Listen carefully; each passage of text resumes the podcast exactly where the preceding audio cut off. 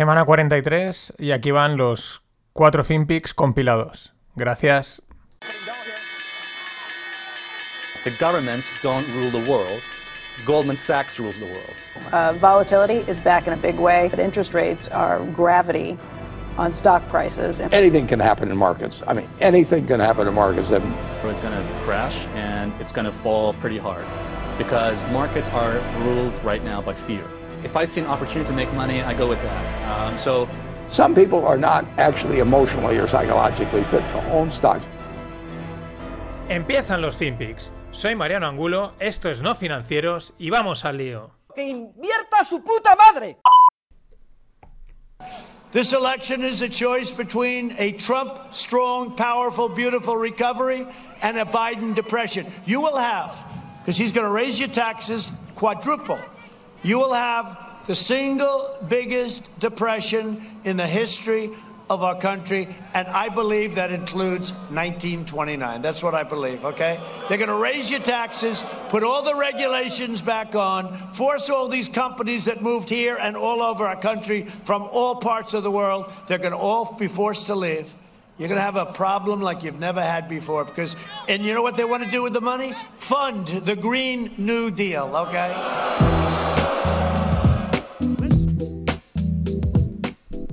You know what they want to do with the money? Ahí tenemos a Donald Trump eh, asustando ¿no? a la gente de, creo que esto era Michigan o, o Mississippi. Bueno, no importa, ¿no? Pero bueno, es lo que dice, ¿no? Eh, oye, esta gente lo que quiere es gastarse el dinero en, en un Green New Deal, ¿no? En, en, todo este tema del rollo verde. Luego dice, bueno, el discurso es un poquito más largo y bueno, pues dice también siempre cosas de este, pues en esta línea, ¿no? Es verdad que el otro día también había un discurso de Biden que era, pues bueno, bastante flojito, pero bueno, las encuestas siguen ahí, siguen habiendo dudas, no está nada claro eh, qué va a pasar, si la gente al final va a penalizar el, la gestión del COVID, no, en fin. El tema del petróleo, os lo estaba comentando el otro día en, creo que lo comenté en el último, en el FinPix, y si no en el fin de pod eh, de este fin de semana, por eso se llama fin de pod. Y bueno, han seguido reuniéndose. Se ve que los rusos y los saudíes no se habían reunido desde el marzo, que fue cuando dijeron inundad el mercado de petróleo y cayeron todos los mercados. Pero se ve que se han. O sea, no, se habían, no habían hablado dos veces en una semana desde aquellos momentos, ¿no? Y ahora lo han vuelto a hacer, lo cual pues está ahí, ¿no? Hay sospechas, eh, bueno, están las elucubraciones, ¿no?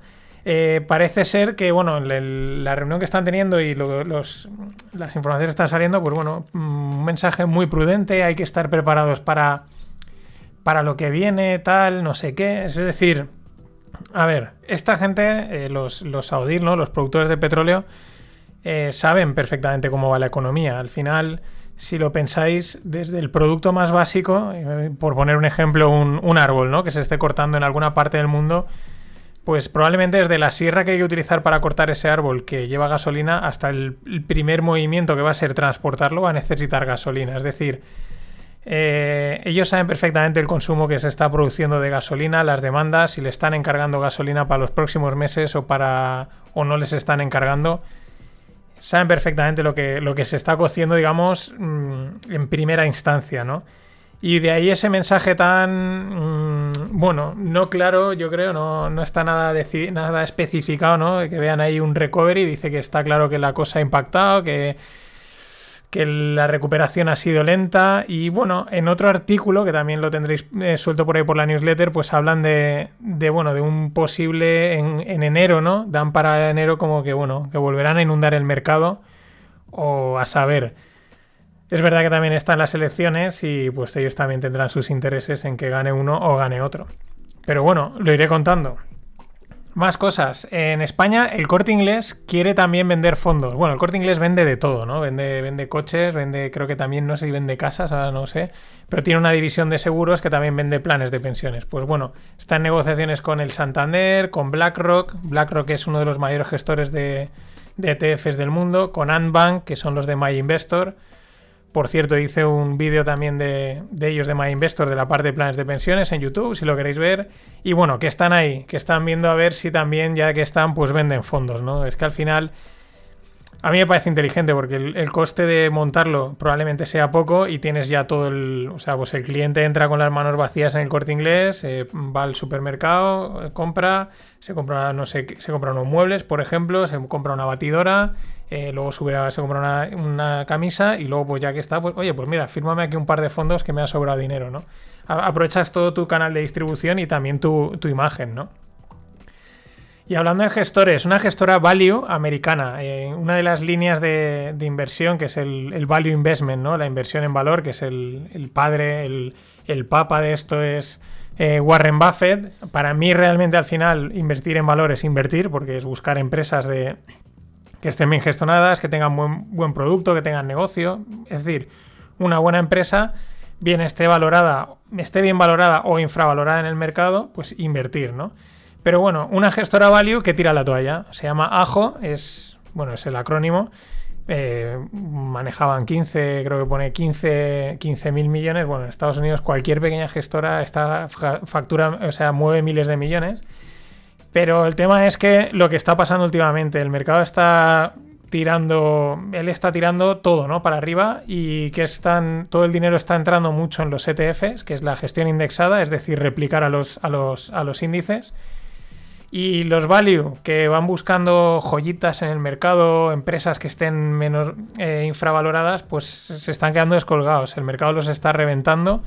Porque claro, mm, la gente dice, oye, el mercado está subiendo un montón y tú no estás subiendo, ¿no? Eso está pasando a todos, están todos cascadísimos. Y estos por lo menos han dicho, mira, eh, fuera, ya nos retiramos, no podemos combatir contra esto, no, tenemos, no podemos venderle a la gente que vamos a ser mejores que el mercado porque es muy difícil. Y oye, pues es también un... Hay que ser muy valientes para reconocer la derrota, ¿no? Y los que, los que es otro éxito gestionando, y es un ejemplo de que da igual que seas bueno, siempre ¿no? es que España, Spain is different, ¿no? Pero bueno, da igual que seas, digamos, público o privado. Es el Fondo Soberano Noruego. Los noruegos, creo que fue por los 90, encontraron petróleo mansalva y que decidieron, pues en vez de gastárselo en chiringuitos, en fundaciones, en asociaciones, en movidas de estas que aquí no lo, vamos, lo gastaríamos enseguida, eh, lo metieron en un fondo de pensiones y lo han ido invirtiendo con una visión de largo plazo, una visión value a largo plazo en mercados, uno de los mayores fondos de, de capital, bueno, de inversión, pero no podemos invertir, claro, eh, del mundo. El tema es que solo en el tercer trimestre el fondo creció, perdón, 37.800 millones. Eh, mm, creció, o sea, los beneficios.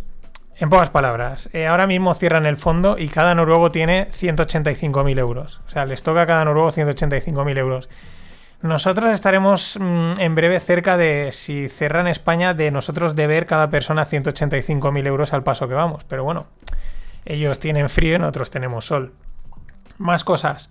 Costco, que es un, pues un wholesale foods, Costco, que es de, pues eso, una de venta de todo, ¿no? Una especie de corte inglés, podemos decir, pero en otro nivel un pelín más bajo, ¿no? El corte inglés un poquito más premium. Pero bueno, venden de todo, son americanos, están en España también tienen, pero no están, no han cuajado totalmente.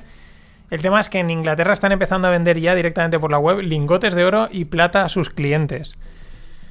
¿Por qué hay demanda? Porque la gente tiene mucha duda, tiene mucha incertidumbre, no tiene ni idea de política monetaria, porque de eso no sabe nadie, pero dicen, por si acaso yo compro oro.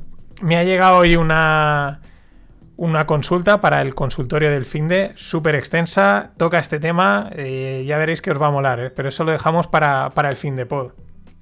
Más cosas. Eh, la semana pasada, creo que era o la anterior, os hablaba de la tagliatela, ¿no? El Amrest, que es la, la empresa matriz que tiene las tagliatelas, pues bueno, tenía ahí sus problemillas, como hoy en día cualquier empresa de restaurantes puede estar teniendo por el COVID. El tema es que han vendido, eran inversores en Globo, y han vendido el 7,5% que poseían en Globo por 76 millones, evidentemente, para, para poder cubrir eh, pues, mm, necesidades o no creo pérdidas o lo que sea, ¿no? Esto es interesante, ¿no? Porque, bueno, mm, porque estaban ahí, lo vieron, lo vieron bien, se invirtieron en, en Globo. Y porque, bueno, al final es un ejemplo también de que, oye, una buena inversión, bien hecha, bien diversificada, pues en un momento dado como este te puede, te puede dar un, vamos, un chorro de aire súper necesario. También vende Prisa, como te- la garganta hoy se me está yendo. Prisa, el grupo, el Aser, el País, etcétera, Pues bueno, venden Santillana España por 400 millones de euros. No está nada mal. Eh, lo mismo, Prisa tiene una deuda de mil millones, mm, la reducen a pues aproximadamente 700, mil y pico, y bueno, reestructuran deuda. El tema de Prisa es que tampoco es que gane mucho dinero, o sea, mil millones en realidad tampoco puede ser, no es mucha deuda, pero es que para los beneficios que tienen es una deuda enorme. De hecho, pues bueno, se dice que el IBEX 35 sostiene a Prisa, pues por bueno, ya sabéis, los intereses políticos, mediáticos y toda esta maraña que hay que malo es el IBEX 35 cuando, te, cuando no te interesa. Más cosas. Eh, siguiendo en España, el gobierno, esto, es, esto me parece muy... Ese que es a comentar. El gobierno contrata a Accenture. Accenture es una consultora de estar estilo pues, Deloitte y tal. Accenture para detectar, más enfocada... Perdón, Accenture más enfocada a temas tecnológicos. Bueno, el gobierno contrata a Accenture para detectar falsos autónomos y empresas ficticias. Pero no es lo público lo mejor. No, no pagamos un chorraco de impuestos para que nos masacren más aún y, aún tienes que subcontratar, que contratar a una empresa. ¿Por qué? Porque no es tan idílico, porque no es tan perfecto, mm, porque no tienes los medios. Mm, no sé, o sea, que se puede contratar, sí, pero no me vengas, no me vendas con todos los rollos que nos cuentan habitualmente.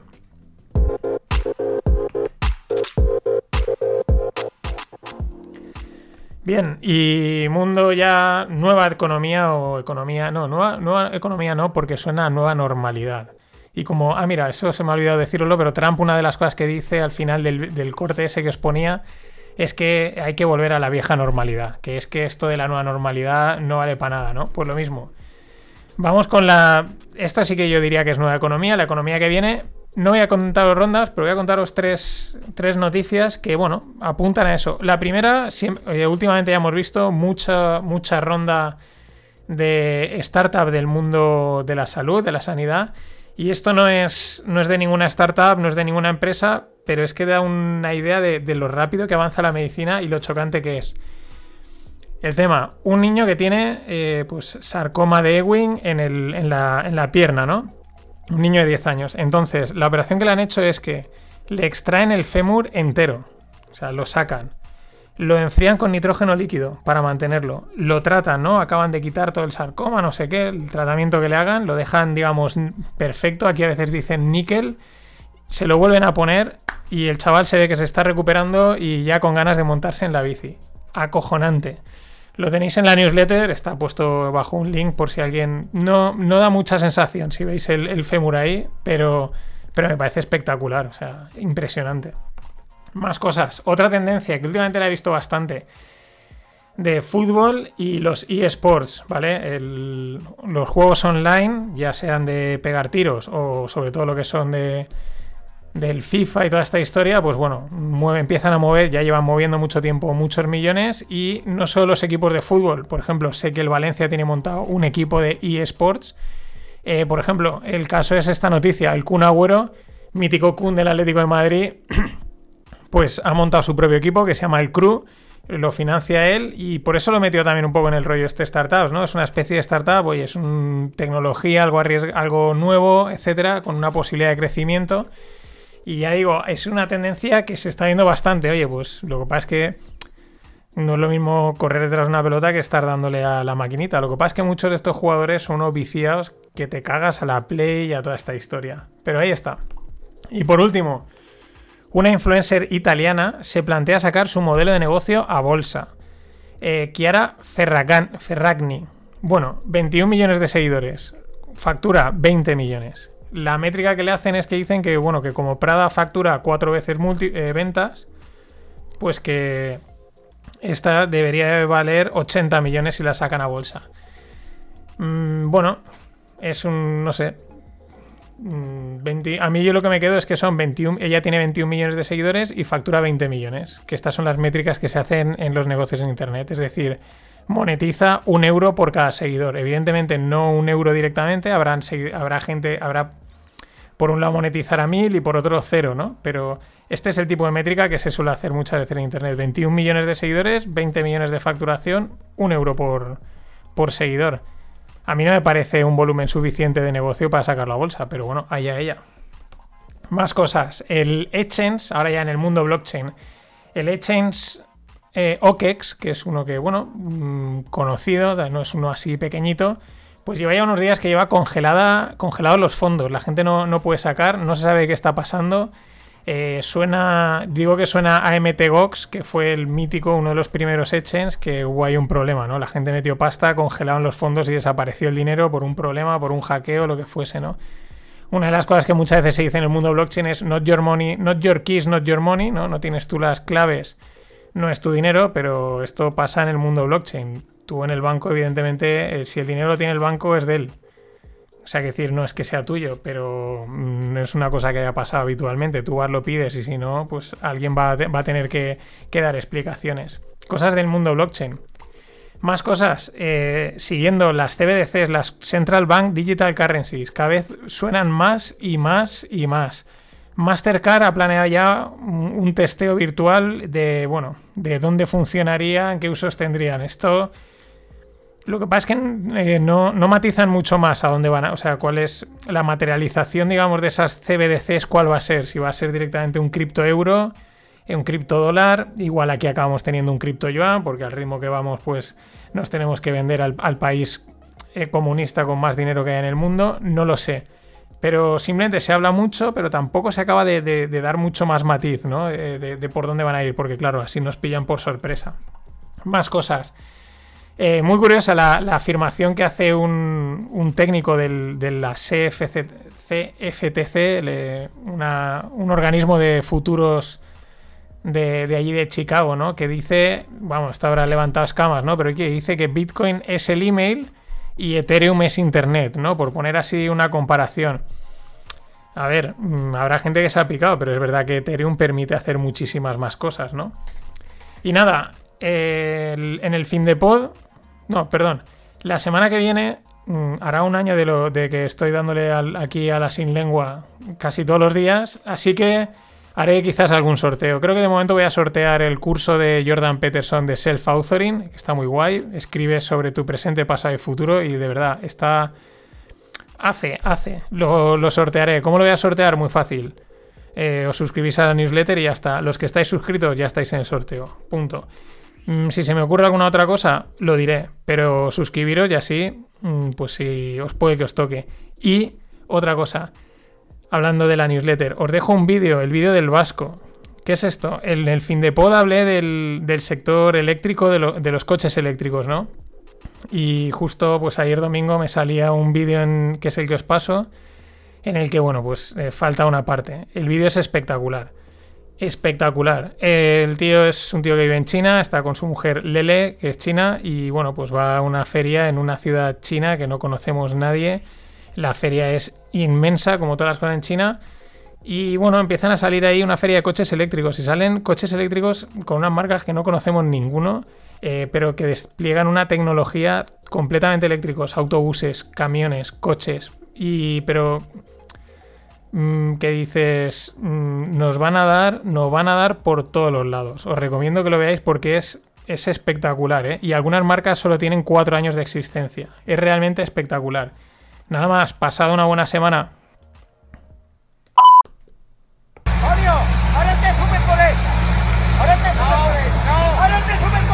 No puedo volver para venir por eso, Andrés. Que no, que te que mucho. Lo hace Rufo. Y el Rufo. Y se queda liso, míralo. Bueno, lo puedo dar luego en la boleta. Ahora no. Antonio.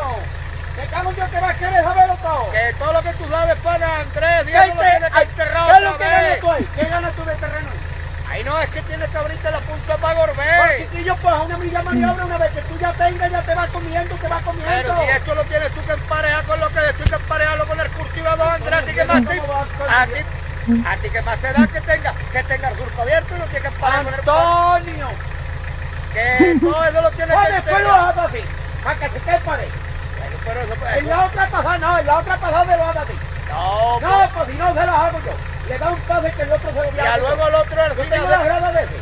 ¿De qué hay igual? ¡Otra vez que no! ¡Que no! Bueno, estos eran Antonio y Andrés, dos agricultores, discutiendo sobre el pues por dónde hay que llevar el tractor, que si al final gira y se come un trozo y bueno, no pasa nada. Al final uno dice, bueno, pues ahí te quedas y haz lo que te dé la gana, ¿no? Muy típico. Me ha hecho gracia, me hizo gracia, lo encontré ayer de pasada y, y me mola, ¿no? Porque al final yo, plena confianza en esta gente, de verdad. Yo cogería el país y se lo daba. Dice, no, a Rafa Nadal, tal. No, no, no, a esta gente. O sea, coges a dos o tres de estos, le dices, sale, llevar el país. De los cuatro años de gobierno les sobran cinco. Ya os lo digo. O sea, cogen. A ver, los del fondo, a trabajar, todo esto, fuera, esto sobra. Vale, eh, los que están detrás de la puerta también, salir de ahí a trabajar. Y España en dos días funcionando y sin tanta tontería. Que no, qué caña, cómo mola. Hay algún oyente que se siente muy identificado, que lo sé, que es de, sus retweets de cómo me llegó el, el, el vídeo, porque dice que eso lo ha vivido totalmente. Bueno, definición de Taleb, hablando de políticos y cosas de estas, pues Taleb de vez en cuando sale con la metralleta y dispara contra todo. Pero me ha molado mucho esta definición que saca, que dice Intellectual Jet Idiot Bureaucrat of Politic Class. Es decir, algo así como intelectual que aún así es idiota, o sea, sigue siendo idiota y es un burócrata de la, de la clase política, ¿no? Eh, bueno, pues define muy bien a... Ya no los políticos, sino yo creo que eso es que no vemos, toda esa gente que está por detrás, que son responden a este, a este, a este perfil, ¿no? No los vemos o están o incluso algunos como rollo periodistas y tal, ¿no? Que son de, ser, de eso, intelectual, que sí, que no ha dejado de ser idiota, es un burócrata y de que y ahí muy en el rollete de la clase política, ¿no? Tal disparando, pero siempre con acierto. Bueno, la Fed, el que realmente es el Fed, el otro día con, con José Luis Cava, que es un trader, le, comentaba y porque él decía siempre el Fed y no la Fed, y es que es el Banco de la Reserva Federal, por eso es el Fed, pero... Mm, pues ya nos han metido la Fed y mola más decir la Fed. Estamos acostumbrados. Bueno, la Fed posee el 22% de las eh, Treasury Securities de, eh, que están en el mercado. Es decir, eh, los, pues todo lo que serían bonos y tal estatales, el 22%. Esto es... Esto es muy curioso, o sea, están en el máximo, el máximo que llegaron a coger fue el 20% en el 2014, está el 22%, o sea, esto, el Estado emite deuda, pero el, una entidad que también es estatal la compra, ¿no? O sea, es como la pescadilla que se muerde, bueno, la pescadilla que se muerde la cola, ¿no? Es como me presto dinero a mí mismo o una cosa así bastante rara. El Banco Central Europeo van por ahí los tiros. Mm, cuando os digan, es que el capitalismo y tal, os podéis echar a reír, o sea, totalmente. ¿eh? Esto de capitalismo, esto no sabe lo que es realmente, pero de capitalismo no tiene nada. Si fuese capitalismo, eh, pues mm, estaríamos ahora pasándolo mal porque habrían quebrado tropecientas mil empresas, pero la deuda había desaparecido. Pero bueno, estaríamos en un solar y estaríamos ya empezando a crecer. Y no en esta. En esta cosa en la que llevamos que es, es como un poco rara, ¿no? Es como una especie de muerto viviente convaleciente que es la economía desde hace años en realidad. Más cosas, salía la noticia, eh, bueno, los bancos aquí prevén, sobre todo en España, que los tipos estén en negativo por lo menos hasta 2031, o sea, nada más y nada menos que 11 años. Yo cuando estaba en, el máster en 2015-2016 me acuerdo que los profesores decían, esto va para largo y, y a lo tonto ya han pasado casi 4 o 5 años y ahí están. Eh, a partir de ahí salía en un, grupo de amigos salía la conversación, oye, hipotecas a tipo variable o a tipo fijo. Y me lanzaron la pregunta y digo, vale, pues la contestaré, pero la contestaré en el fin de pod. La última parte hablaré de una estrategia que se me ha ocurrido que puede ser buena para contratar variable y, cubrirte contra el contra el fijo sin problema. Pero bueno, como eso es más extenso, pues me lo guardo para, para el fin de pod, junto con el consultorio que ya tengo una pregunta muy buena y muy larga y muy interesante. Más cosas, una noticia súper interesante de la CNBC. Eh, podríamos decir lo de que más sabe el perro por viejo que por perro. ah, no, es el diablo, perdón. Qué, qué ¿no? El diablo por viejo que por diablo. O una, de esas. Esto parece a veces que, eh, como era el Benito que decía todos los, refranes mal, ¿no? Parece, a veces me meto en ese, en ese percal. Bueno, muy interesante porque dice, según esta, esta noticia, eh, la gente, los, los, mayores americanos, ¿no? La gente mayor de, de, 60, 70 años, gente ya mayor, están vendiendo la bolsa, o sea, sus inversiones que tenían en bolsa la están vendiendo tranquilamente, sin prisa, están deshaciendo las posiciones y se la están vendiendo a los jóvenes, ¿no? Los jóvenes lo están comprando como locos, Buah, esto es la, la bomba, esto es la traca, ¿no? Sería muy interesante, ¿no? Esa experiencia de decir, yo ya llevo muchos años aquí, yo ya he visto esto subir y bajar, mm, me enfrento a mi jubilación, esto ahora está alto, yo voy a vender y esto que me quedo, también evidentemente la planificación financiera de una persona mayor y una persona joven es totalmente distinta, ¿no? Pero sería. Es un- una hipótesis interesante. Como interesante es la siguiente noticia. eh, hablando de jóvenes. El tema es que este verano se disparó una, una inmobiliaria china que cotiza en el Nasdaq. El Nasdaq es el índice, es un índice americano de empresas, eh, pues, tecnológico principalmente, y se disparó, de repente se dispara. ¿Qué pasa? Que el ticker de esta inmobiliaria es FANG, ¿no? F-A-N-G-D-D. El ticker es el, como el acrónimo pequeñito que las identifica en bolsa, ¿no? Por ejemplo, Santander, pues SAN, Telefónica TEF, pues este caso, esta inmobiliaria era FANG y se disparó. ¿Por qué? Pues porque está también el acrónimo que se utiliza para hablar de las FAN, que son Facebook, Amazon, Netflix, Google. Y los jóvenes y tontos, como los titulan en, este, en ese artículo, se pensaron que estaban comprando las tres o cuatro, pues eso, las FAN de golpe. Y se lanzaron a comprar eso y la dispararon. Y luego era una inmobiliaria que tenía su ticker. En fin, no, van desencaminados con lo de jóvenes y tontos. Ojo porque es verdad que se están poniendo muchas herramientas que facilitan mucho el acceso a la inversión en, bolsa a través de aplicaciones y tal. Y está muy bien por un lado, pero tiene... Señores, hay que enterarse un poco de lo que se está haciendo, porque si no la liada puede ser gordísima. Pero no solo la lía la gente que no sabe. Euronext, que es la empresa que posee los principales índices europeos, el Eurostox, el, bueno, el- el DAX no, pero bueno, posee los principales índices europeos, la lió ayer a última hora con las cotizaciones. Hubieron cotizaciones que se fueron de, de más 4 a menos 4, algunas a menos 10. Se ve que hubo algún problema informático, pero menuda la gracia, ¿no? Y, y hubo ahí una liada.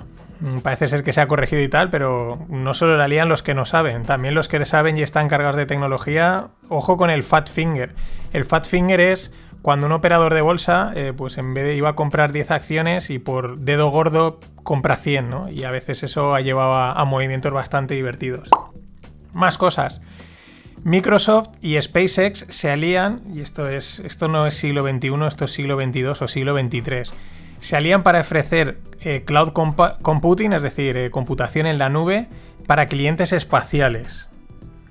¿Por qué? Porque Amazon también ha lanzado eso. En fin, una alianza, ya os digo, siglo XXII, porque eh, computación en la nube para el espacio. eh, Si aún ni hemos llegado, ¿no? Por así decirlo. Pero bueno, esta gente eh, cada día se va viendo más que están empezando su propia carrera espacial los, los big techs estos, ¿no? Los, los multimillonarios de, turno del Silicon Valley. Y luego, esta noticia es muy curiosa porque eh, los salarios reales de los personajes de Big Bang Theory, es decir, no, no lo que ganaban como actores, que bueno, si no sabéis, pero Sheldon Cooper era, ha sido uno de los actores mejor pagados, eh, rondaba los 25 millones de... El contrato eran 25 millones por, por temporada, uno de los mejores pagados que han, que han habido. La otra gran serie de mejores pagados siempre ha sido la de Friends, que me acuerdo que eran... Salía cada uno de ellos a un millón de dólares por capítulo. Y, pero este Sheldon los ha superado, porque si eran 13 o 14 capítulos, o 20 y pico capítulos, no, por ahí está. Pero el contrato anual eran 25 millones. Pero bueno, que me voy. No me refiero a cuánto cobraban por actores, sino el papel que desempeñaban, cuánto hubiese cobrado. Es decir, los profesores, investigadores. Bueno, pues Sheldon, que se podría mm, mm, asociar a un, o podría ser un profesor asociado en Caltech, en la Universidad Tecnológica de California, pues ese tipo de, puesto se paga a 142 mil dólares al año. Leonard, que sería como una especie de investigador, estaría entre los 75 y 90 mil dólares al año. Rayesh, el, el indio multimillonario por padres astrónomo, eh, pues bueno, un astrónomo cobra en Estados Unidos unos 87 mil al año. Howard, Howard, que gritaba la madre, eh, 103.000 sería lo que cobraría esa especie de, bueno, que siempre se metían con él porque era ingeniero y tal, ¿no? Bernadette, que era la mujer de Howard, pues no se sabe, porque como ella en la serie pues trabaja para el sector privado de la farmacia y bueno, en unos puestos en los que el variable es muy amplio, no te lo pueden decir, ¿no? Puede ser muy amplio. Penny, en su última parte, que era como representante de farmacia, dicen que, bueno, según las medias americanas, estaría en torno a los 75 mil dólares, ¿no? Y Amy, que también es un poco difícil porque es como un papel que no está todo claro cuál era exactamente su, su posición, dicen que podría estar entre los 60. Para ponernos una idea, el salario medio en Estados Unidos está en torno a los 55, 50, 55 mil eh, dólares al año. Pues bueno, con esa que nos vamos.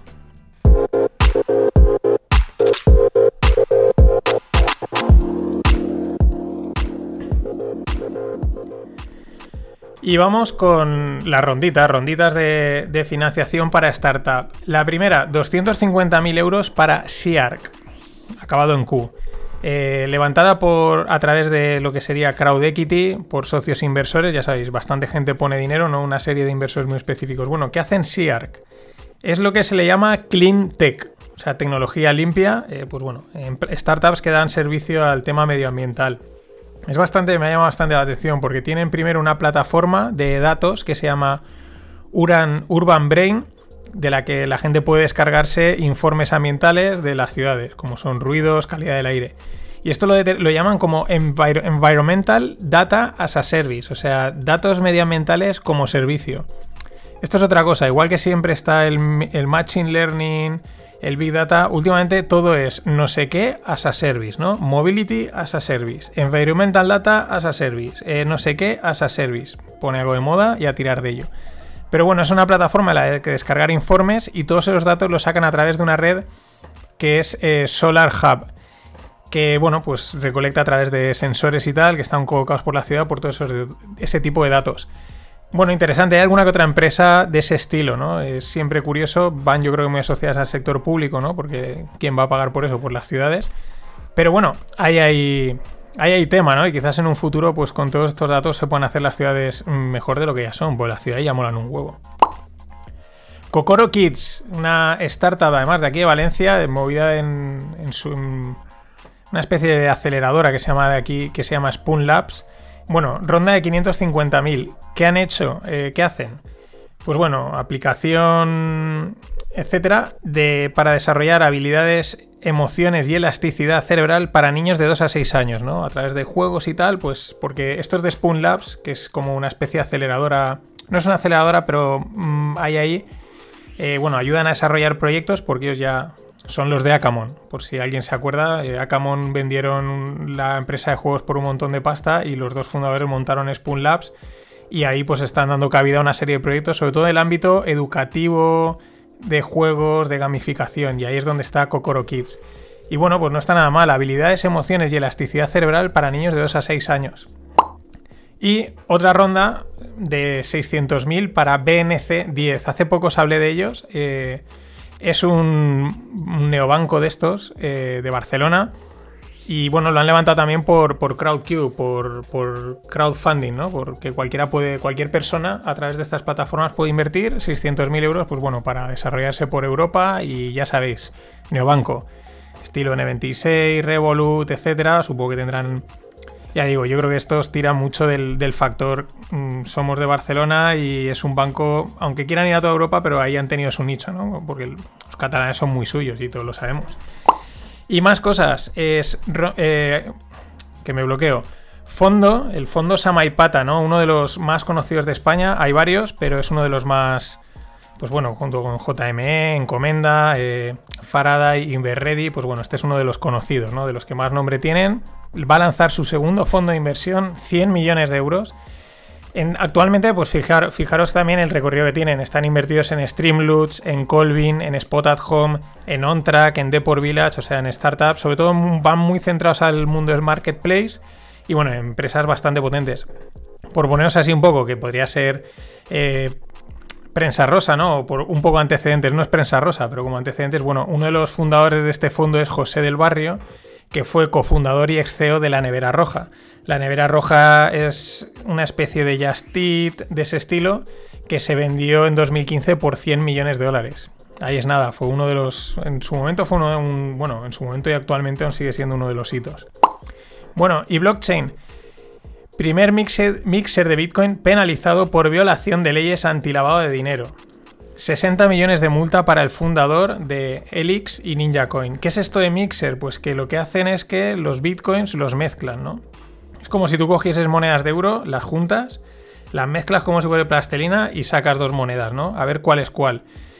Eso tecnológicamente se puede hacer, entonces lo que, lo que se hace con, esa, con ese proceso tecnológico, digital, virtual, es eh, pues que se pierda el rastro, ¿no? Que no se sepa de dónde vienen esos bitcoins, pero que siguen siendo un bitcoin, ¿no? Y eso, por eso de ahí el, esta penalización. Mucho ojo porque es un antes y un después. Y esto, el Estado cada vez va a ir más a muerte a por todo este tipo de cosas que, claro, con la excusa del es que esto puede ser lavado de dinero, es que esto puede ser dinero negro, pues mm, rejón.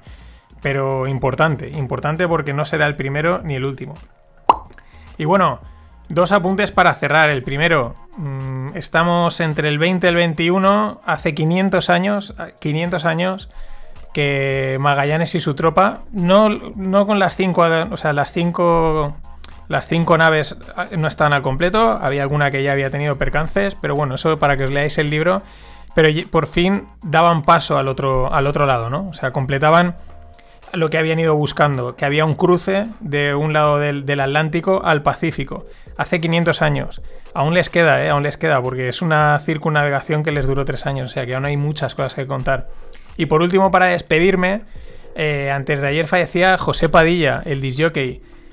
Algunos lo conoceréis, otros no, pero es un mítico, es el que puso de moda el. o puso en, en, el, en, el, en, el estrellato, ¿no? El, chill out, el Balearic Sound, el café del mar. O sea, imaginaros el tío este con su música, con su estilo, el montante económico que ha llegado a generar para, para Ibiza, ¿no? Y la cantidad de gente que ha llegado a ir a Ibiza solo para descubrir eso. Era un tío al que solo su mayor interés era la música, ha tenido muchos pleitos, ha tenido movidas, pero su producción musical es enorme. Así que nada, como tributo, pues os dejo para cerrar esta, que es una de sus canciones más conocidas, que probablemente os suene. Nada más, hasta mañana.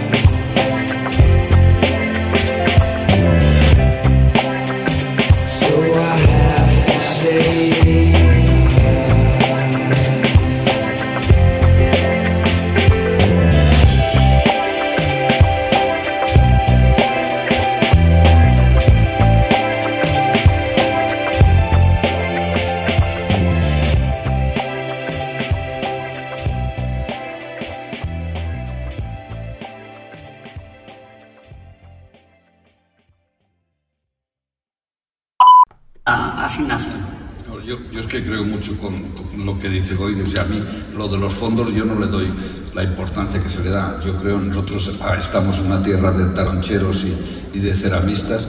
De las grandes crisis salen las grandes oportunidades.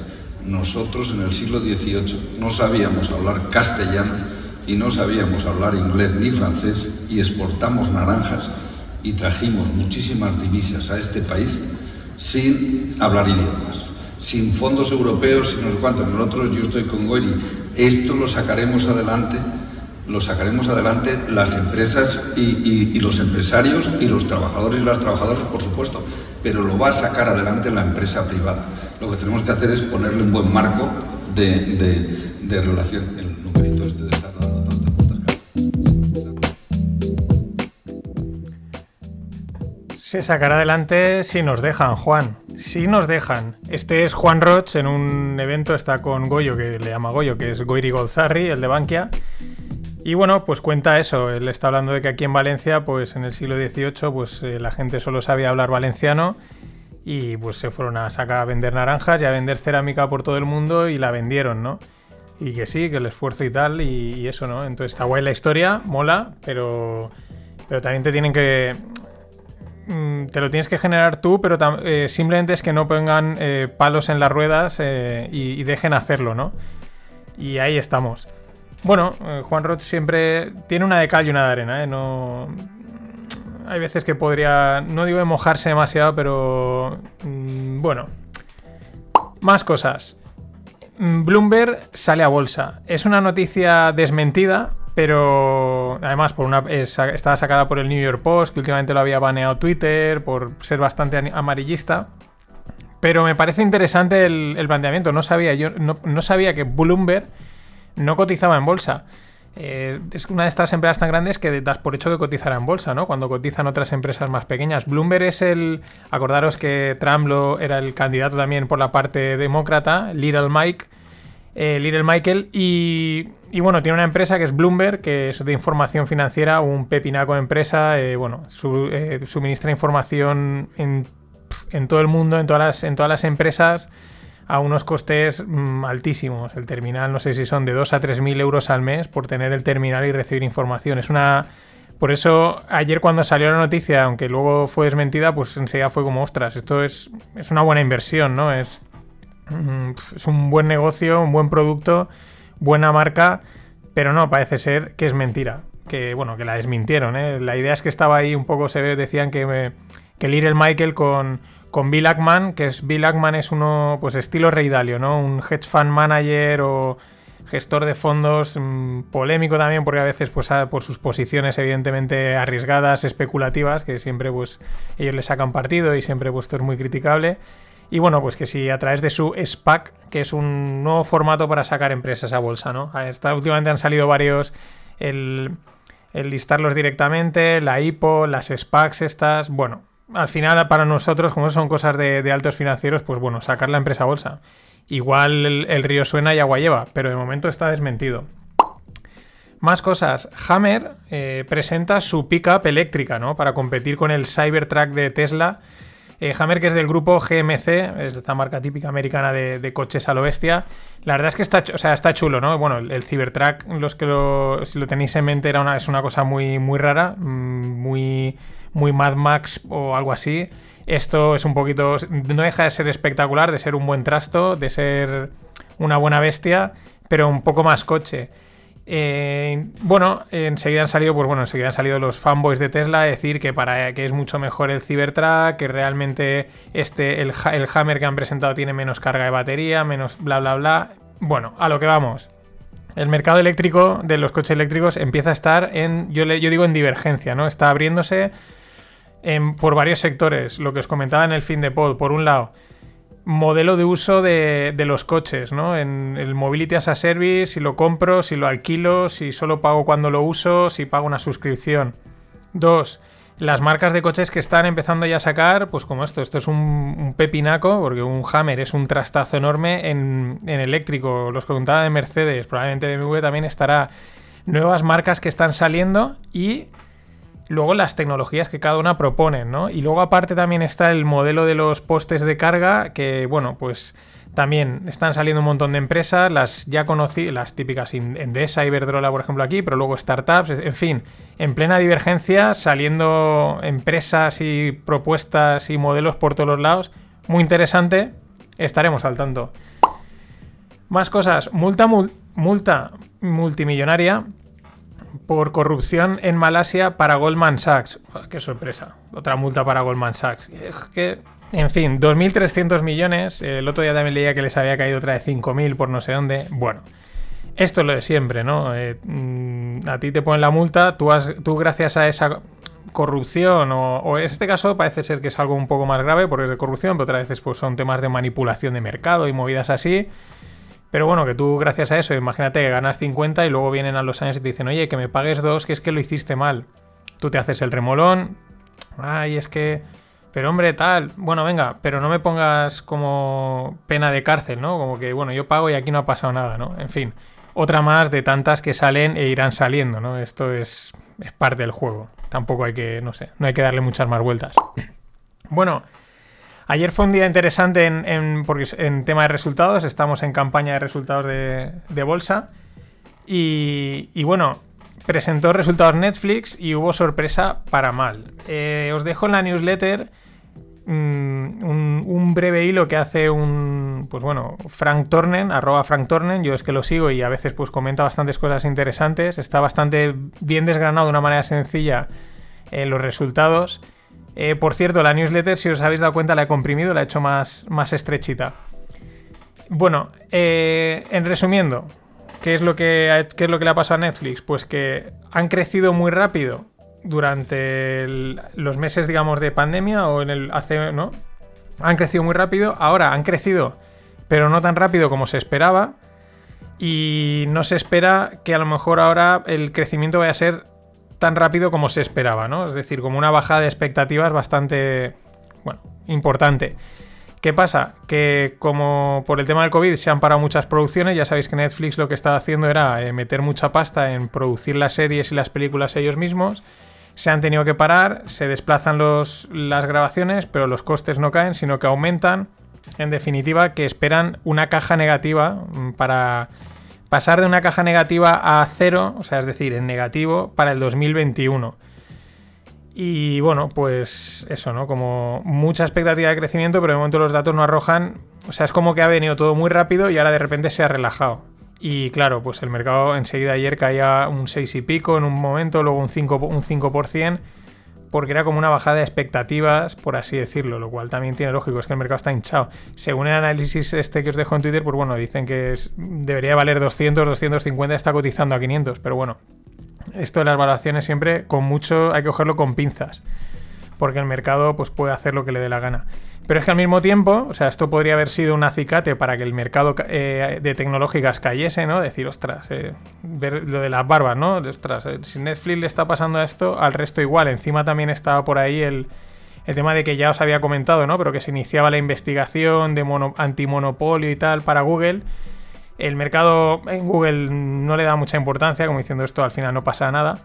Pero bueno, lo que tenía que haber sido un acicate para que cayese el mercado no lo fue. ¿Por qué? Porque salió Snapchat que aquí en Europa mm, prácticamente yo creo no se gasta, pero en Estados Unidos sí. Ya sabéis que Snapchat fueron... Bueno, Snapchat, el, fundador de Snapchat es el... En su momento fue el multimillonario joven, o sea, la persona más joven multimillonaria más rápida, ¿no? Mm, o algo así. No, creo que no lo he bien. No importa. Bueno, ya sabéis que las stories de Instagram pues son una copia de Snapchat. Snapchat lo que sacaba eran esas stories y enseguida Instagram lo copió, igual que ahora copió el Reels, que es de TikTok. Bueno, el Snapchat lleva, lleva, un, lleva un tiempo ahí pues un poco estancado, porque claro, te han comido la tostada, te han copiado. Pero bueno, ayer presentó unos resultados esperanzadores, ¿no? Parecía que las cosas empezaban a funcionar. El mercado enseguida dijo, ah, pues mira, nosotros nos acogemos siempre a la noticia positiva. La noticia positiva es que Snapchat le está yendo bien, es decir, se puede monetizar muchas cosas. Vale, pues empezaron ya otra vez todas las tecnológicas, menos Netflix, a tirar. Entre ellas, Twitter que también va a presentar resultados en estos días. Y me gustaba el rumor que decía la cuenta Wall Street, que parece ser que es un rumor que hay. Bueno, uno ya lo hemos comentado alguna vez. Respecto a Twitter, la posibilidad de que Jack Dorsey se haga a un lado, porque no puede estar. Eh, en África ayudando a la gente, eh, llevando Twitter, eh, llevando Square y etcétera, ¿no? Y, promoviendo Bitcoin. Entonces se ve que es- ese es un rumor que lógicamente pues afectaría a la cotización quizás. Y la otro, que es algo que sí que se ha comentado siempre de Twitter, es la falta de monetización, ¿no? No, no la monetizan todo lo que podrían comparándola con Facebook, Google y estas, ¿no? Y una de las cosas que parece ser es que igual sacasen algún tipo de suscripción en Twitter, ¿no? Me parece interesante. Siempre se ha dicho que Twitter tiene mucho recorrido en ese sentido, pero bueno, Jack pues está... Es un tío muy hippie, está a sus rollos y tal, y, y eso está como un poco dejado, pero, pero interesante lo que, los movimientos que puedan surgir por aquí. Más cosas. El BBVA eh, podría pedir una rebaja del alquiler a Merlin Properties. Merlin Properties es una cotizada en el IBEX de, pues de, de temas de inmobiliario. Y bueno, pues el BBVA tiene unas 1.200 sucursales y podría pedir una rebaja de un 20% en, las, en los alquileres. Esto impactaría en Merlin Properties, pero aquí lo interesante es, nos lo llevamos ya a nuestro campo, ¿no? O sea, si el BBVA está pidiendo una rebaja del 20%, pues por ahí irán los tiros de cumplirse, ¿no? Eh, para aquella gente que tenga cosas en alquiler, pues mm, ese puede ser el orden de magnitud que está proponiendo BBVA. Igual puede ser más o menos, pero es significativo, ¿no? También es verdad que al BBVA y al Santander y a Bankinter y a todos los bancos, las oficinas físicas cada día les sobran más, pero les sobran sobrar totalmente. Pero bueno, aún tienen que mantener algunas porque, pues porque las tienen que mantener.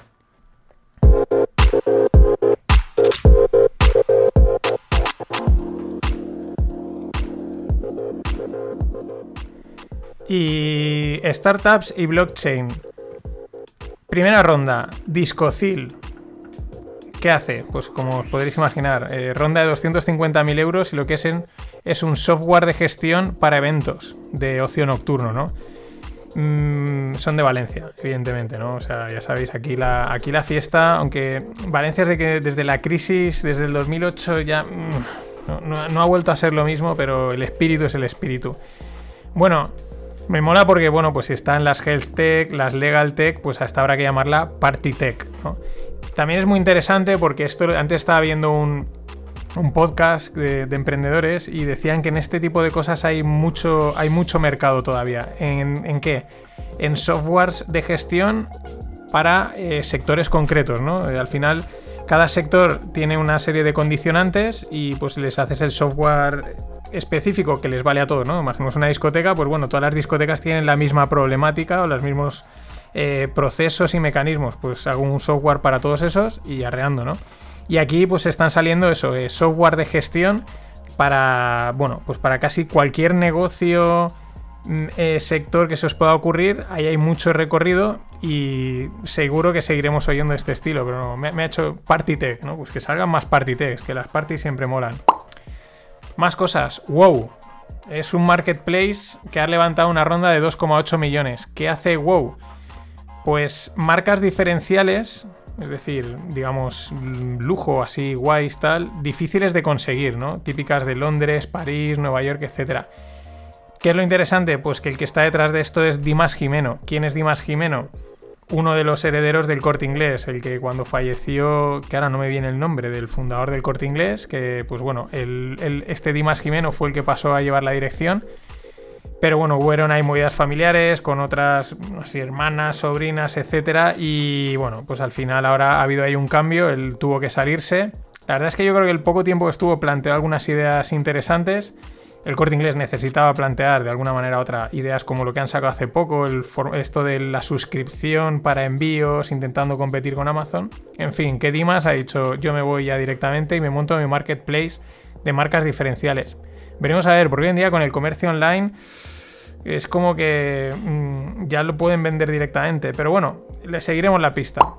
Más cosas. Sabana, ronda de 12,7 millones. eh, fundada en 2014. ¿Qué hace Sabana? Pues Health Tech, ¿no? Eh, del mundo de la salud, pero en este caso es acceso a información en tiempo real de los pacientes, mediante inteligencia artificial y machine learning y estas cosas.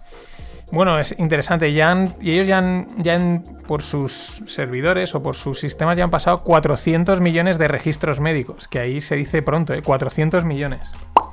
Más cosas. Esta me ha llamado mucho la atención. Kibus Petcar.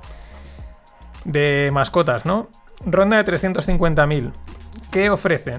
Eh, ofrecen el primer electrodoméstico que cocina de manera automática alimento saludable, natural y mínimamente procesado para los perros. Podéis entrar en la web y eh, pues es una maquinita, además automáticamente le tira agua en el cuenco y en el otro cuenco pues le, pone la comida y arriba pues le vuelcas la comida y se ve que te la cocina, te la, te la calentará o algo, bueno, se la calentará el perro y ahí se la saca.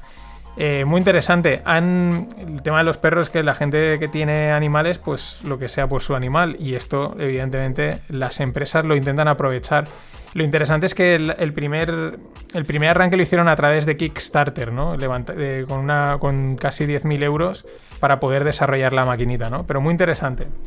Y por último, entrando ya parte en blockchain, parte en rondas, Exponentia eh, absorbe a una firma que se llama Blockchain Work Labs, que son de aquí de Valencia, que yo una vez estuve hablando con el CEO, lo, pues conocí, lo coincidimos en un evento y siempre me ha llamado la atención porque ellos desde el principio se dedicaron, no entraron en los rollos Bitcoin sí, Bitcoin no, Ethereum sí y tal. Oye, no, ellos se pusieron a desarrollar blockchains eh, desde un punto de vista empresarial. El token para Gómez, Gómez Acebo Pombo lo desarrollaron ellos. Y pues parece ser que ahora pues, los han absorbido pues, para acabar creciendo. Así que eh, realmente es un éxito, ¿no? Que, además en muy poco tiempo. Yo creo que ellos en uno o dos años. No tendrá más de dos, tres años esta empresa, pero claro, ha habido ahí mucho, mucha petición, ¿no? Y por último, la noticia ha sido también, bueno, por un lado Bitcoin se subía por encima de los 12.000 dólares y que es, bueno, pues una de las razones probablemente es la noticia que venía de Estados Unidos. PayPal, que ya lo comentamos, pero bueno, le han dado en Nueva York la primera licencia que en alianza con Paxos Global, que es otra empresa, pues bueno, mm, dan acceso a sus 325 millones de clientes para comprar, vender y tener criptomonedas. Ojo, comprar, vender y tener. No permiten extraer dinero y no permiten transferir. Simplemente, pues bueno, como una especie de, podríamos decir, un Coinbase, un banco custodio bueno, pues el negocio de transaccionar esas compras, esas ventas y, mantenerlas. Pero también le sirve, yo creo que de, campo de pruebas de cara a, lo que pueda venir. Esto ha sido todo por hoy. Hasta mañana. Está todo muy mal.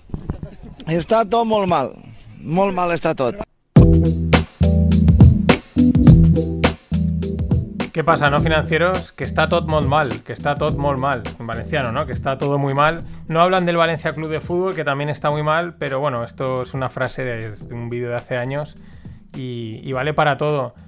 ¿Por qué lo digo? Porque, bueno, ayer os he empezado con Juan Roch, hoy no iba a volver a empezar con él, pero de lo que comentó, pues han ido saliendo hoy como extractos, ¿no?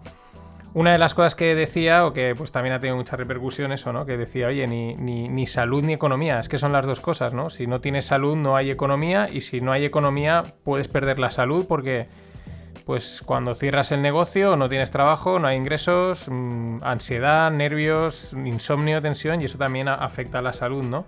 Era una de las cosas que la apuntaba. La otra que para mí es, es la, la que dices, ojo, ¿no? Porque dice que va a venir una crisis económica en 2021 y 2022.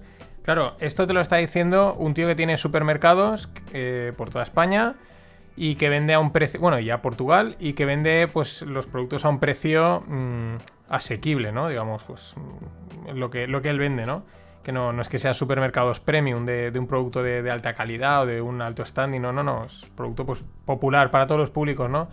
Entonces, eh, que un tío que tiene ese tipo de negocio, que es un negocio, digamos, básico, ¿no? Es lo último que dejarías de comprar es comida, pues él ya te está diciendo, va a venir una crisis 2021-2022, pues, pues es para, para, tenerlo bastante en cuenta, ¿no?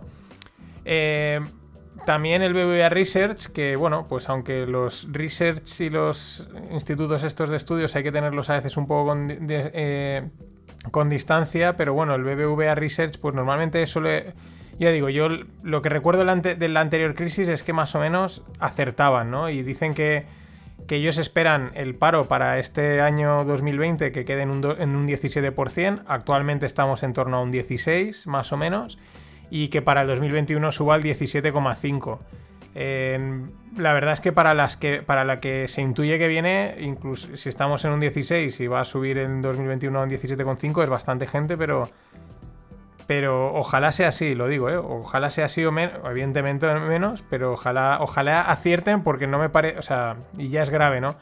Esto también lo digo ¿por qué? porque, bueno, el, yo el otro día, eh, bueno, pues un fisio, de, mi familia tiene una planta baja, la tenemos, nada, en un barrio, tal, la tenemos aquí a un fisio, y bueno, pues eh, de esto que sin querer pulsas un poco la economía como va, ¿no? Y entonces yo me encargo un poco de, pues de, gestionar el, nada, es muy sencillo, ¿no? Y, y ahora con la crisis, con, bueno, con la pandemia y tal, pues bueno, un mes dijimos, no, no hace falta que paguéis tal, y el otro, pues págame lo que puedas y ya me pagarás lo que toca, ¿no? Y durante un par de meses, o sea, en, julio ya empezaron a pagar normal, ¿no? Y el otro día, pues le dije, oye, quedaba esto pendiente cuando, cuando sea. Simplemente para que no se pierda, ¿no? Que tampoco, era, tampoco es mucha cantidad, ¿no? Y me dijo, eh, Mariano, esto no acaba de arrancar. O sea, en verano parecía así, pero me decían, esto hace nada, un par de semanas me decían, esto no acaba de arrancar. Hemos vuelto, hemos dado uno de los dos de baja de autónomos y tal, porque no acaba de arrancar. Eh, ese mismo día me pasaba por el gimnasio al que iba, ahora ya no voy porque no me pilla de paso. El gimnasio es algo que tienes que tener de paso. O sea, si te tienes que desviar una calle ya no vas a entrar, ¿no? Entonces a mí ya no tengo que desviarme una calle y no voy a ir, ¿no? Pero me pasé a saludar a ver qué tal le iba. Un gimnasio pequeñito en el centro de Valencia, en la calle Cuart. eh, con una clientela muy fiel, pequeñita, y digo, bueno, ¿qué tal David? Dice, bueno, pues dice, yo llevo desde marzo metiéndole dinero, mm, la- no llego, o sea, la- no, no, no ingreso suficiente para cubrir gastos, y, aquí estamos, ¿no? Y la última historia de estas tristes, pero, pero es que yo creo que es lo que, lo que está cociendo, ¿no? Yo de- tuiteaba hoy un poco así, pues eso, ¿no? Una- es una metástasis silenciosa, por así decirlo, aunque suene duro, ¿no? Pero es que las cosas como son, ¿no? Yo he ido a cortarme el pelo a Ramona, que está aquí enfrente de mi casa, también una peluquería de barrio pequeñita, normal. Ramona es italiana. Y entro y me- me- ya, claro, tengo mucha confianza con ella y ya me decía, no, no, no, no, no, no, no, no. Y digo, ¿no qué? Y dice, no, no, no. Y digo, vale.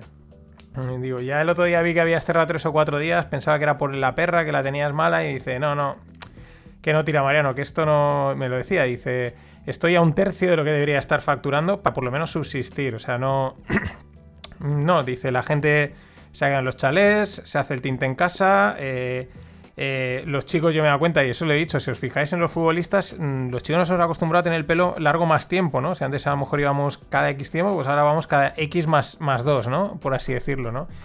Y, y, te das cuenta, ¿no? Que, que está, se está intentando, pero no, no, la cosa está, está parada también pues por, por todo, ¿no? no tampoco vamos a explicar mucho. Y pues mm, pinta mal, pinta mal de cara a diciembre, enero, porque es cuando vencen los ICOs, cuando igual acaban los ERTES, que es esa gente que han colocado en el limbo y no sabemos tampoco muy bien qué pasa. Y bueno, mm, y claro, te sale aquí Juanito Roch y dice esto, pues es para... La verdad es que es para... Bueno, pues yo lo que creo es que hay que mentalizarse con que pueden venir tiempos realmente duros. Incluso un tío por Twitter me decía, es que vienen tiempos duros. Y yo estaba pensando, es que igual puede que sean incluso más duros de lo que pensamos. Pero creo que es la estrategia. O sea, al final no hay que preocuparse. Dentro de lo que cabe, nos adaptamos y se hace lo que se toque hacer. Y la clave es saberse adaptar, ¿no? O sea, no, estar en, las en, en los 13, oye, pues lo que me decía Ramona, dice, pues igual ahora me dejo lo que es la peluquería y me dedico a, a ir por domicilios, ¿no? O sea, y si en vez de que la gente venga, tengo que ir yo, pues se hace, ¿no? Y al final te adaptas y, y sobrevives, pasando las canutas, pero se sobrevive, ¿no? Pero mejor eso que el pensar en el salimos más fuertes eh, y todas estas tonterías que de, alguna manera ya las estamos viviendo. O sea, es decir, es que nos ha pasado ahora con el tema sanitario, ¿no? Eh, fue el salimos más fuerte, jajaja, ja, ja, qué guay, aplaudiendo todos, ¿no? Muy bien, tal, ¿no? Y ahora de repente está viniendo ya la segunda ola que, mm, que era como que no se quería ver y ahora es como un poco de shock, ¿no? En general, de ostras, joder, esto, joder, qué mal, ¿no? Y pues bueno, vale, esta no la comemos, pero el tema económico yo creo que hay que enfrentarlo así.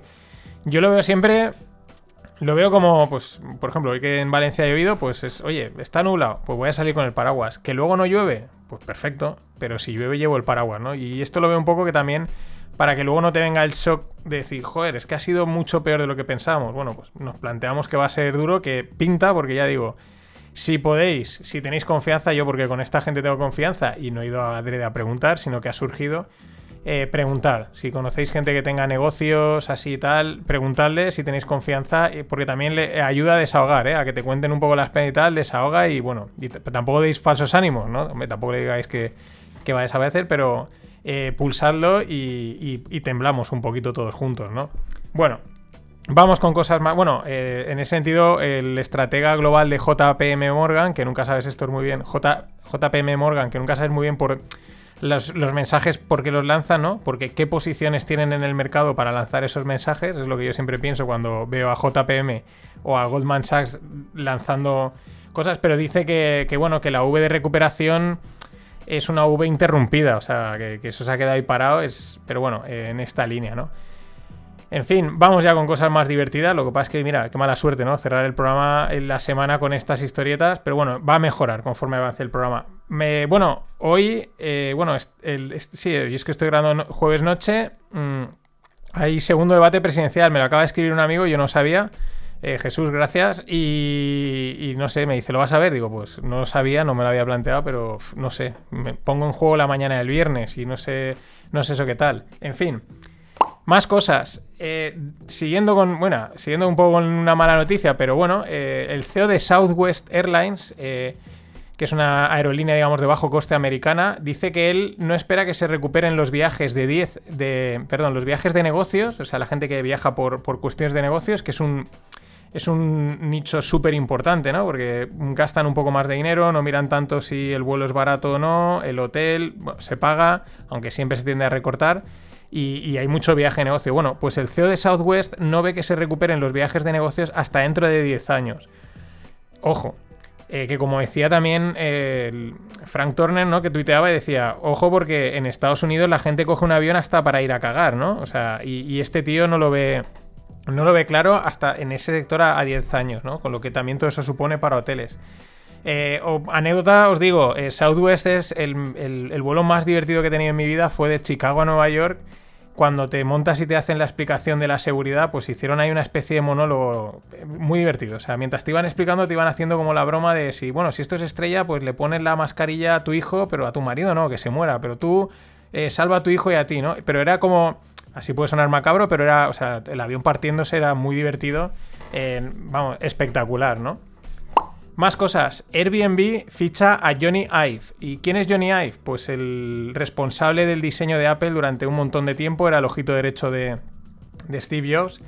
Y pues bueno, como podéis imaginar, si ese ha sido el responsable de diseño, el impacto que ha tenido no solo en Apple, sino en el diseño mundial, porque Apple ha marcado toda una línea importante, ¿no?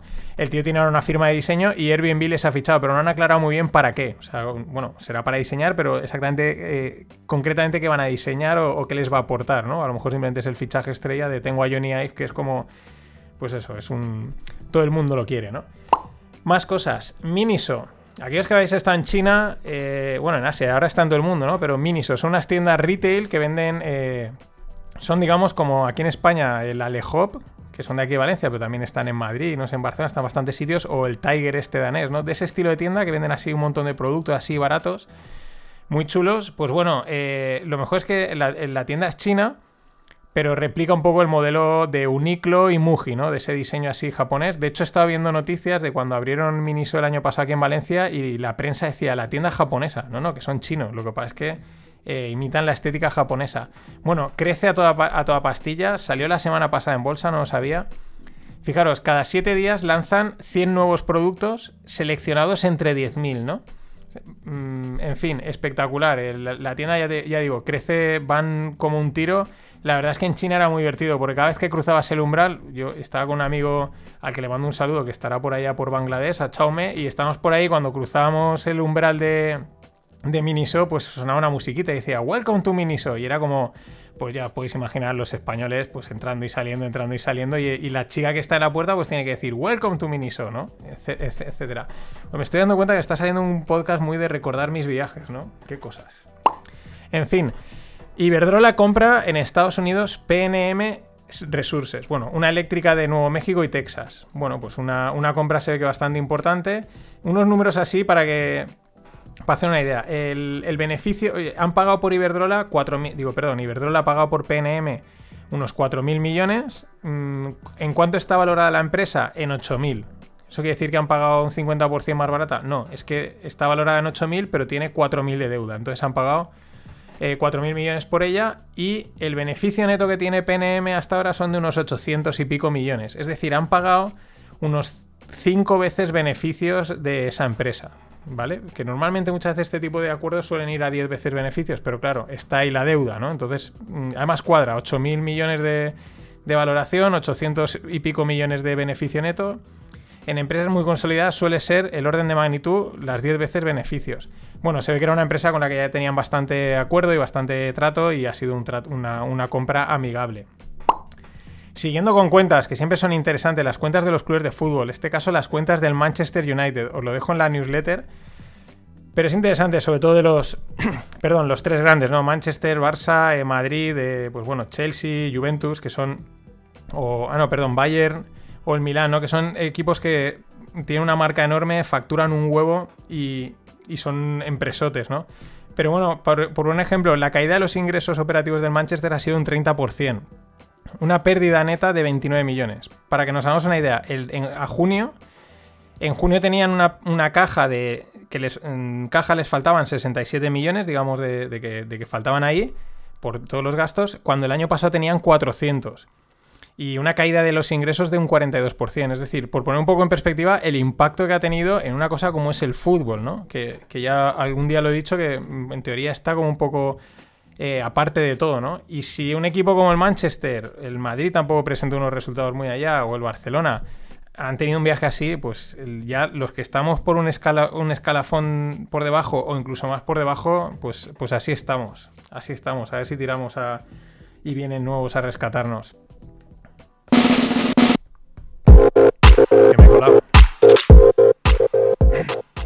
Me he colado de botón, me he adelantado. Más cosas. eh, startups. Hoy os, traigo dos ideas. No he encontrado así ninguna ronda interesante. Pero os dejo ya una, una pildorita. Google se mete de lleno en el movimiento no code. ¿Qué es el movimiento no code? Pues no, eh, sin código, ¿no? Sin código. Es un movimiento, eh, lo tengo ya anotado para desarrollarlo en un, en un fin de pod un poco más. Pero en pocas palabras, lo que hice, ¿no? Que en vez de tener que programar con, al uso, pues mm, con, con herramientas más sencillas, programas. Eh, Que es el caso de Google. Está sacando bastantes cosas que a través de su Google Sheets, que es un como el Excel de Google, de, eh, de ahí mm, pues te haces tú lo que sea y luego lo transformas en una aplicación, ¿no? Ese es el concepto no code, ya digo, da para un poquito más, lo trataré, me lo he anotado para anotarlo, pero para, para meteros en la pildorita que Google ha sacado una cosa de cloud vinculada a no code, en fin, van a tope, ¿no? Y es una tendencia que, que está empezando y va a crecer muchísimo este movimiento.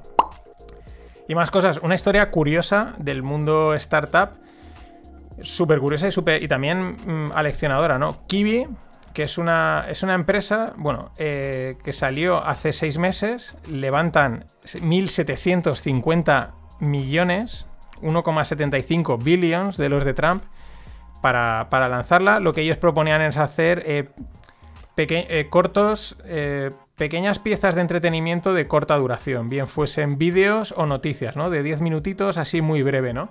Eh, bueno, y en abril, ¿no? Vale, además habían ahí pues gente de HP tal. Bueno, pues ayer, antes de ayer, anunciaron que cierran, que devuelven el dinero que no se han gastado y todos a casa. Mm, ¿Por qué? Pues porque en este pequeño tiempo no han cumplido las expectativas. En teoría iban a sacar una suscripción de 5 dólares al mes. Y bueno, pues han conseguido gente, pero no toda la que querían. Y esto lo leccionador es un poco como bizarro de, ostras, hace 6 meses levantas casi 2.000 millones y ahora 6 meses cierras y devuelves el dinero. Es un poco, oye, no te hemos dado dinero para esto.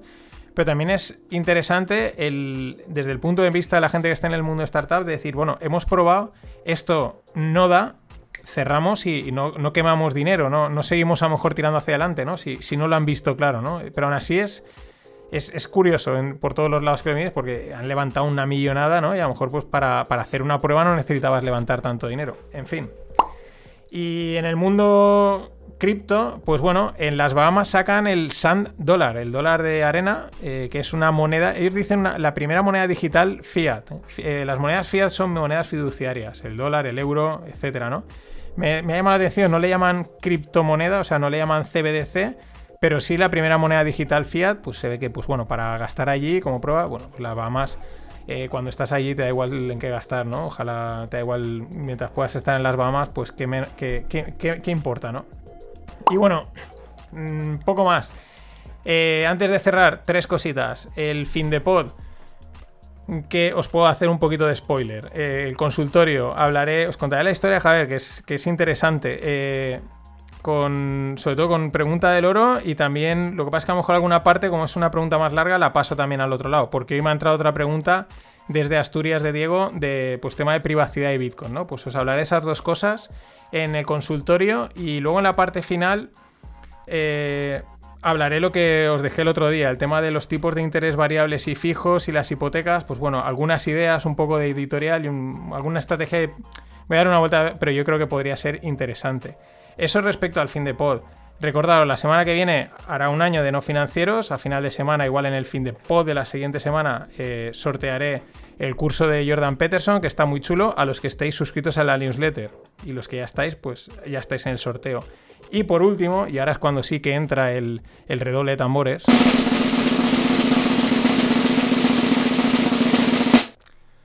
Ya hay rogle no financieros. Acordaros. Eh, las charlas que tenía pendiente de hacer con gente. Esta mañana ya he grabado la primera, la publicaré mañana viernes o si me oís el viernes, pues esta tarde por el viernes y si me oís pasado viernes, pues ayer viernes. A eso de media tarde la publicaré, veréis que saldrá por ahí el primer rogle. No os cuento quién es el invitado porque algunos lo conocéis.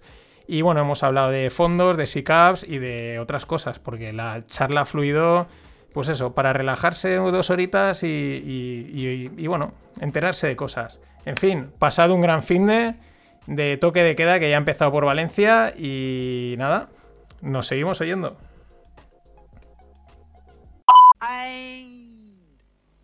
always look on the bright side of life. Always look on the light side of life.